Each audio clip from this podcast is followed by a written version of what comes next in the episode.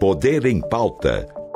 O resumo político da semana com Salvador Estrano e Amanda Valeri. Na edição de hoje do Poder em Pauta, a relação entre o presidente da Câmara, Arthur Lira, e o Palácio do Planalto, que lá não está no melhor momento. Para a gente entender por que a crise chegou a esse ponto, precisamos voltar ao começo da semana, na abertura do ano do Legislativo.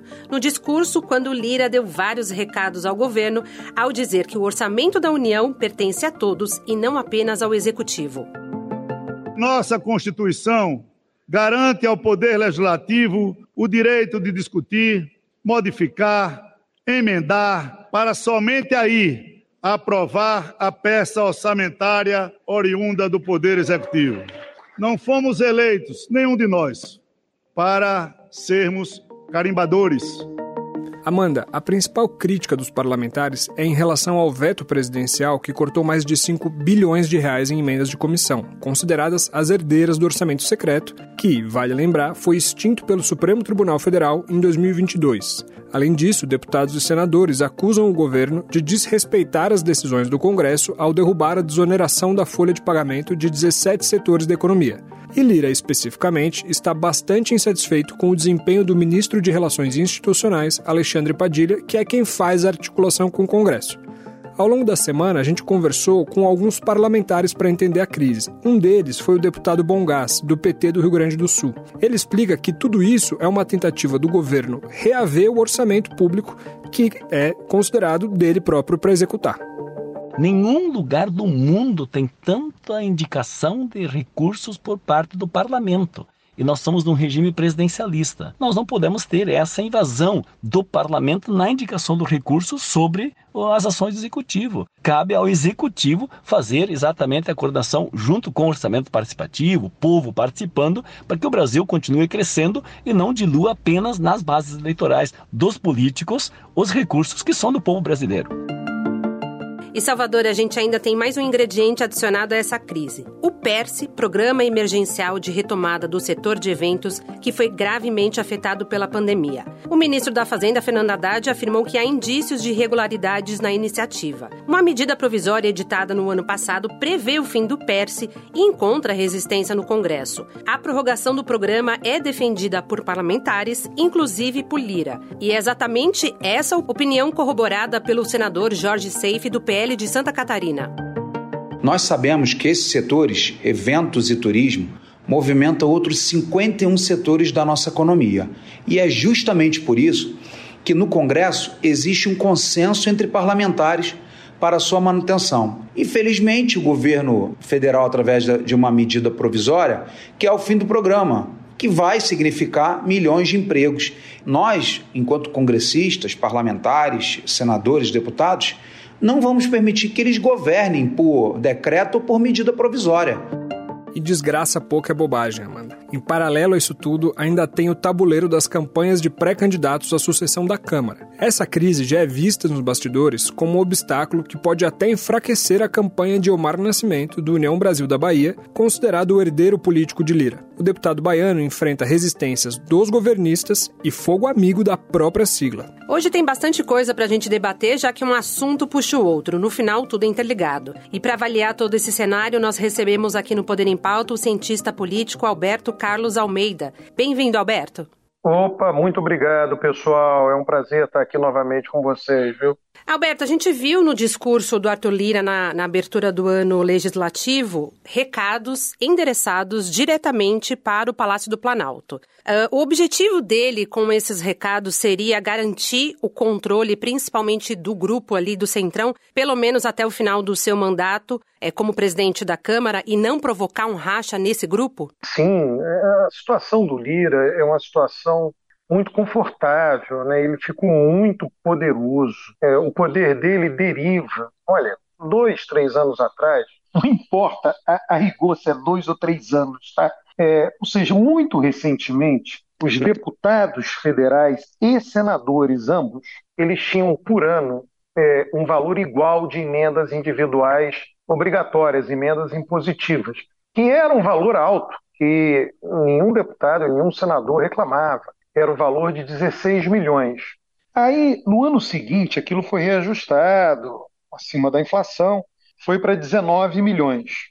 Tá? Isso foi no último ano, ano de 2022. Quando entra o ano de 2023, o ministro é, ainda era ministro do STF, o ministro Lewandowski, ele tomou a decisão que tornou a RP9, no volume que ela era, né, o orçamento que ficou conhecido como orçamento secreto, tornou ilegal.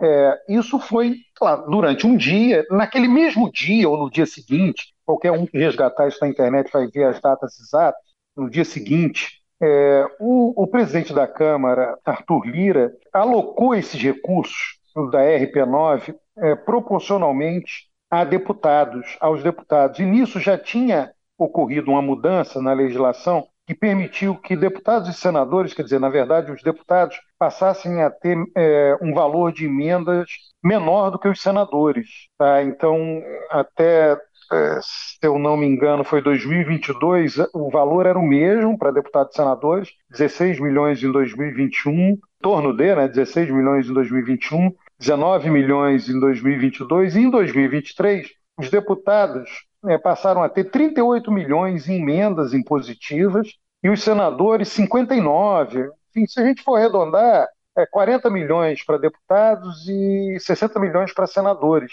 que é o que vem sendo debatido muito intensamente na mídia, que o poder executivo perdeu recursos e, portanto, perdeu capacidade, não toda, claro, mas perdeu uma fatia importante de sua capacidade de implementar políticas públicas. Então, você elege um presidente, o presidente chega lá em uma fatia importante deste orçamento, que é o orçamento que você pode mexer, que é o nome técnico é orçamento discricionário, uma fatia importante dele está na mão de deputados e senadores, e naturalmente, se você fosse deputada, se eu fosse deputado, Salvador, né, você vai querer utilizar o recurso que tem nas suas mãos para atender seu eleitorado, não tem nada de errado nisso. Agora, o recurso ficou muito alto, né, ficou muito elevado.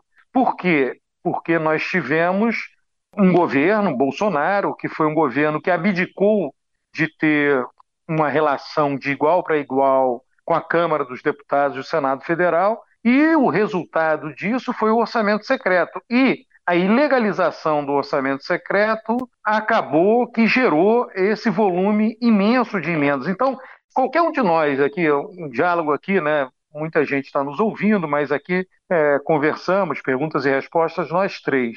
Vamos supor que nós três, ou quem está nos ouvindo, né, fosse hoje deputado federal em Brasília, né, e tivesse a, a total consciência, está lá, as pessoas sabem os fatos, é a vida deles, né, durante o seu mandato, você passou de 20 para 40 milhões de emendas, é, graças ao Arthur Lira.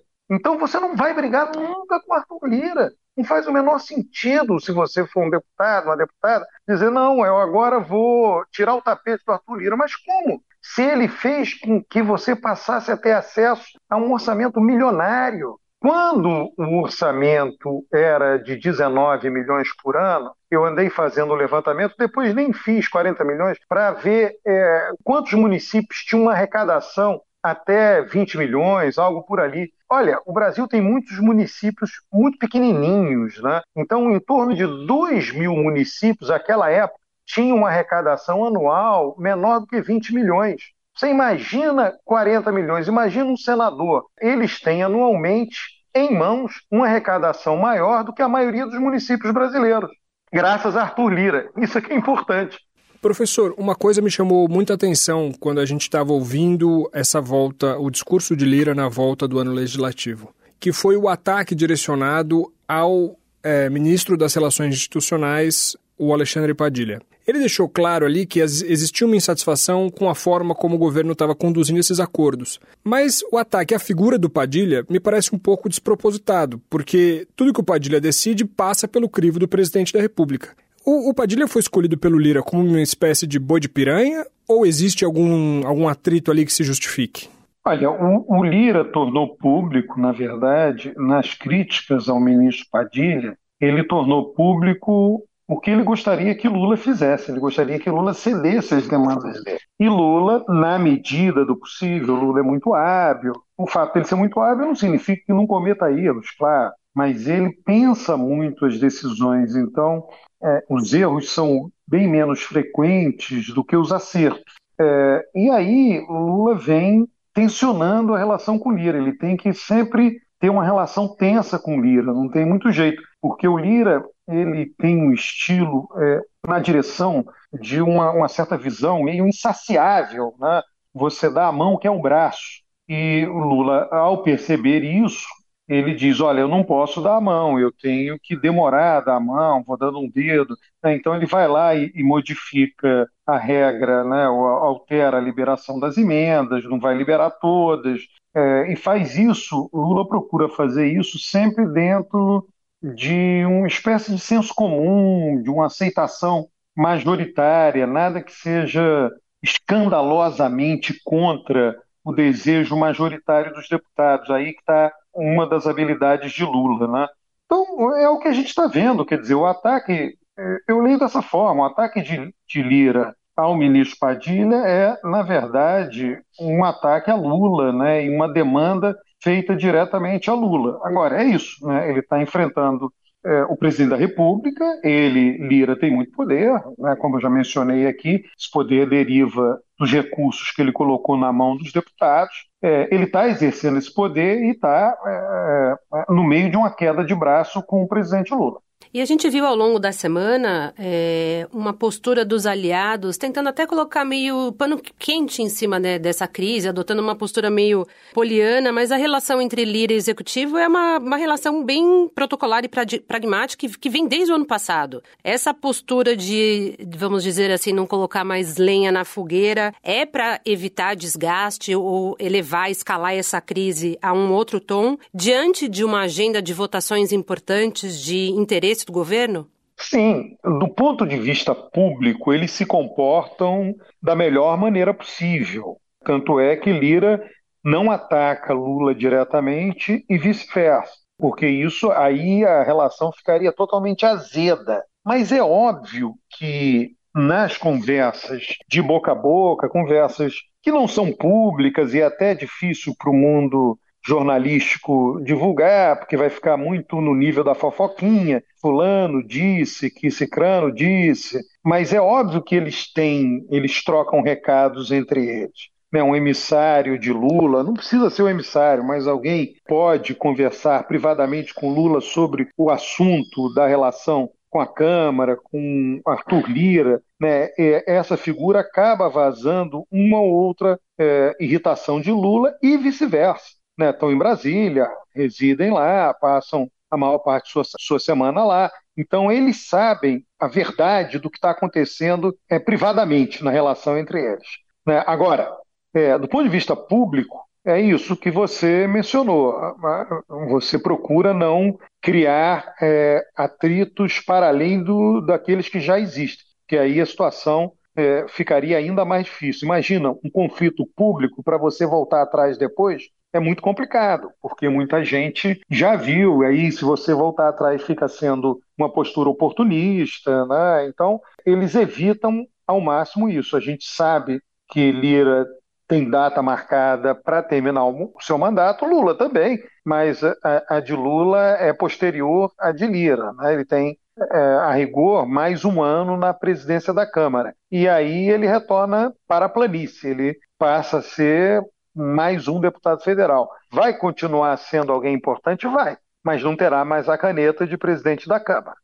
Professor, e eu vou trazer aqui uma informação que a gente ainda não conseguiu confirmar, mas que a Folha trouxe hoje de manhã, que foi o teor da reunião que Lira teve com Lula hoje de manhã. Eles tomaram café da manhã juntos. Nessa reunião foi acordado, segundo a Folha de São Paulo, que Lira não falaria mais com Alexandre Padilha que o emissário do governo dentro do Congresso seria, dentro da Câmara especificamente, seria o ministro Rui Costa, da Casa Civil. Além disso, Lula ainda teria passado o telefone celular de um aliado próximo, de um ajudante de ordens dele, para que Lira pudesse entrar em contato sempre que precisasse. Essas duas medidas têm o poder para apaziguar a crise? Isso é um problema de diálogo ou a gente está falando aqui de dinheiro, a liberação de verba? Ah, tem um pouco de cada coisa. Dinheiro ah, é importante, mas Lula é muito hábil no relacionamento pessoal.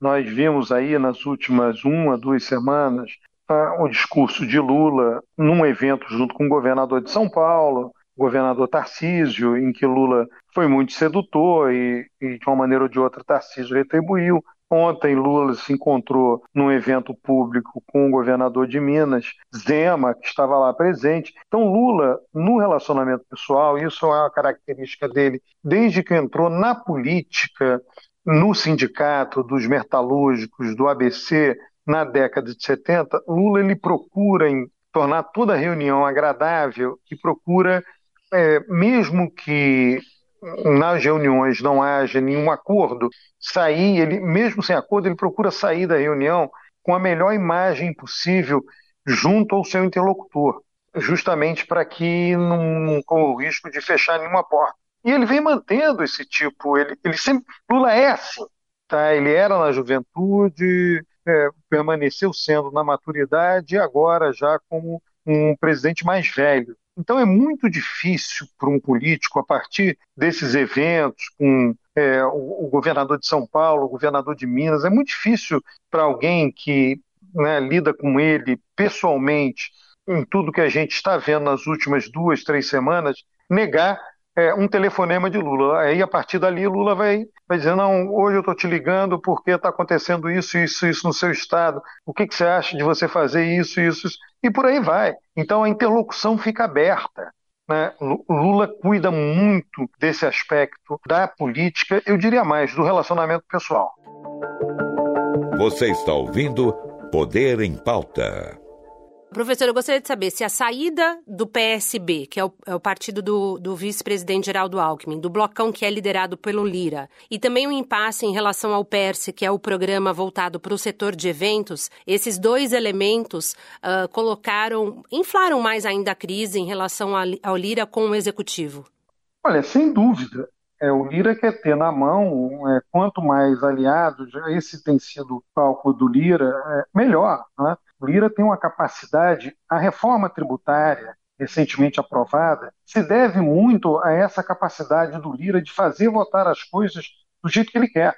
Né, e com um contingente grande de deputados, uma quantidade de deputados. Então é isso, isso é muito ruim. Né? PSB é o partido do vice-presidente da República. Né? A divergência com relação ao PS também né? Então, são todos elementos que, é, como é que eu diria, eles é, influem esse conflito, são mais, é, são lenha na fogueira do conflito, eles alimentam esse conflito, não tem a menor dúvida. E o Lira faz questão, é muito cioso do seu poder, do exercício do seu poder e busca é, ser vitorioso, se não em tudo, na maioria é, das disputas é, nas quais ele entra. É, é um presidente da Câmara, eu diria, viu, Amanda? É um presidente da Câmara é, que tem um ineditismo, sim. É inédito um presidente com tanto poder e tanta capacidade de aprovar as coisas do jeito que ele quer. Eu vejo muito, Salvador, Amanda, as pessoas dizendo ah, o Brasil virou parlamentarista. Do ponto de vista da ciência política, essa afirmação não é correta, tá?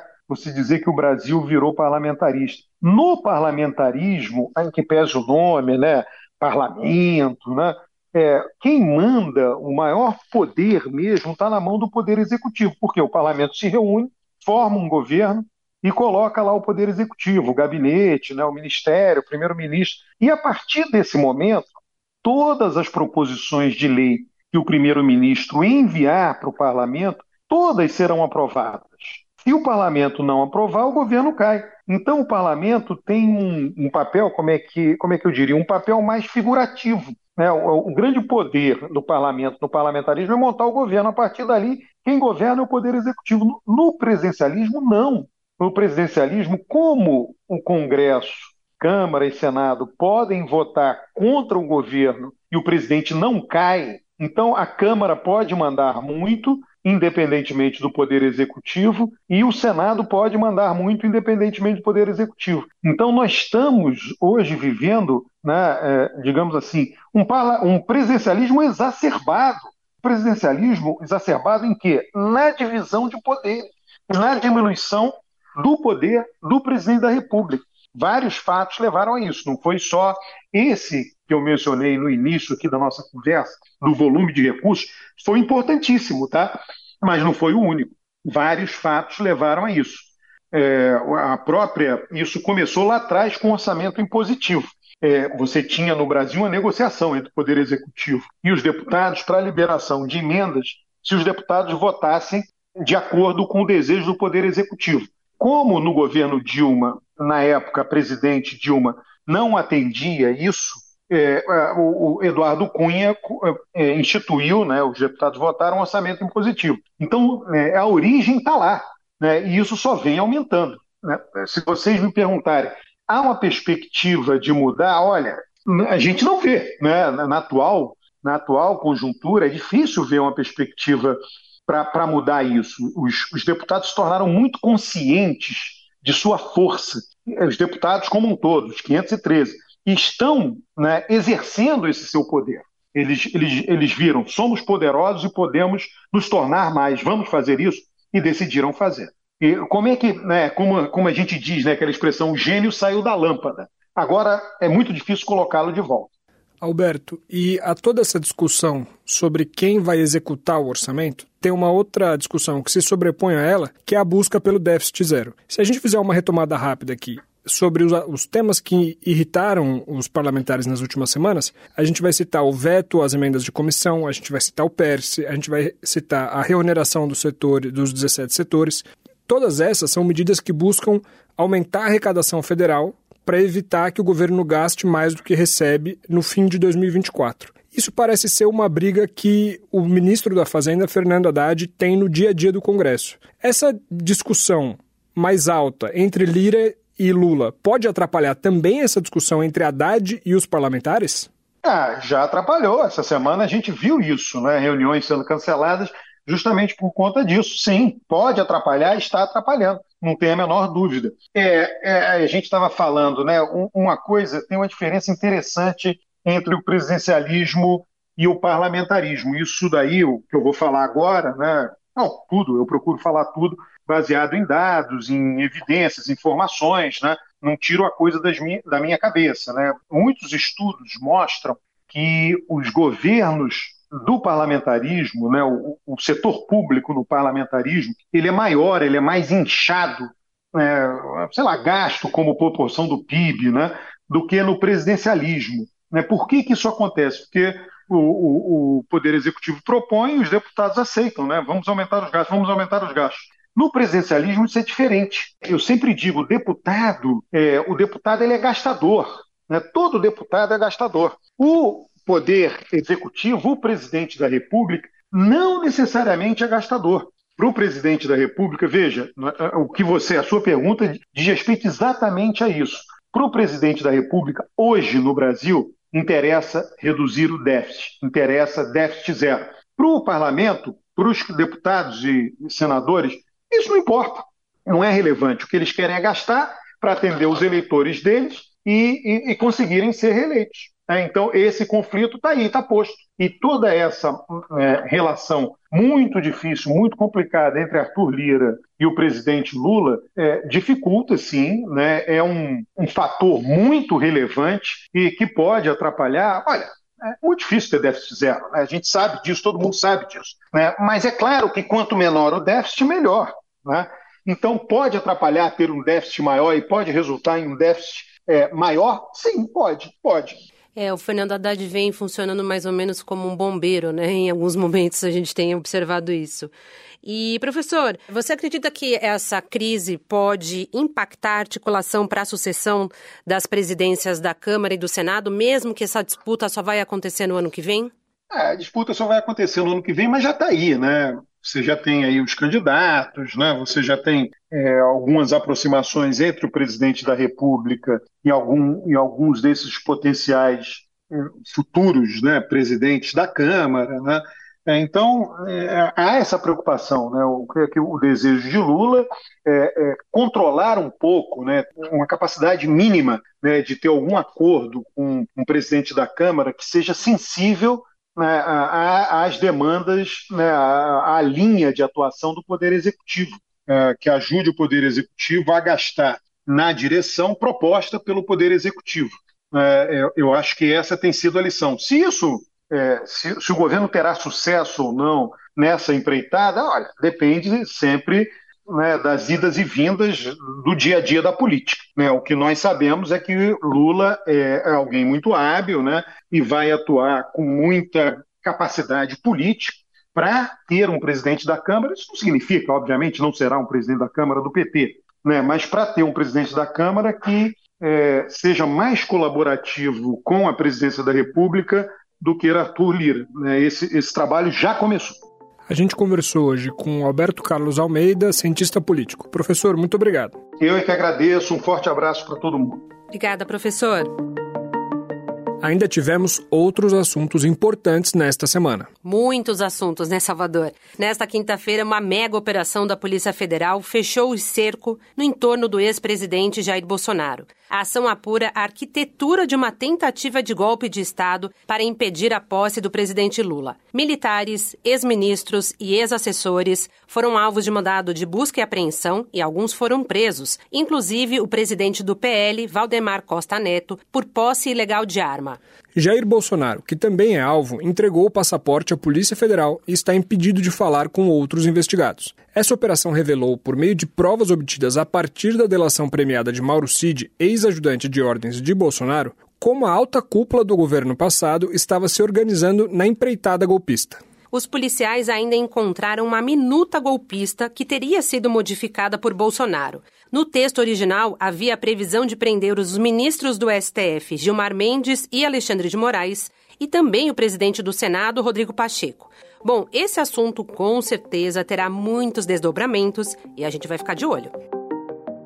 E agora, mudando um pouquinho da pauta, na quarta-feira, dia 7, o Senado aprovou a urgência para a votação do projeto que busca alterar a lei de execução penal e acabar com a possibilidade de saída temporária de presos em feriados e datas comemorativas, que é aquela opção conhecida como saidinha. Com a urgência, a matéria não precisará passar pela Comissão de Constituição e Justiça do Senado e pode ir direto à apreciação no plenário da Casa, o que só deve acontecer depois do Carnaval.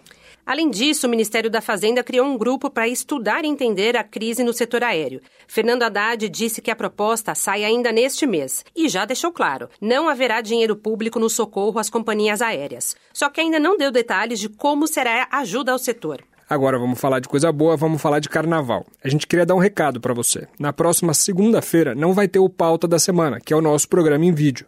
Mas na sexta-feira a gente garante que a gente está aqui de volta para debater os destaques da agenda na política nacional. E com certeza assunto não vai faltar, né, Salvador? E a gente chega ao fim de mais uma edição do Poder em Pauta. Se você gostou desse episódio, compartilha. Mande para amigos, amigas, familiares, colegas de trabalho. Um ótimo carnaval para todo mundo e até semana que vem. Você ouviu Poder em Pauta o resumo político da semana com Salvador Estrano e Amanda Valeri. Produção de Gabriela Paques. Apoio de produção Emanuele Benjamin. Trabalhos técnicos Wagner Freitas. Realização Rádio Cultura, emissora da Fundação Padre Anchieta.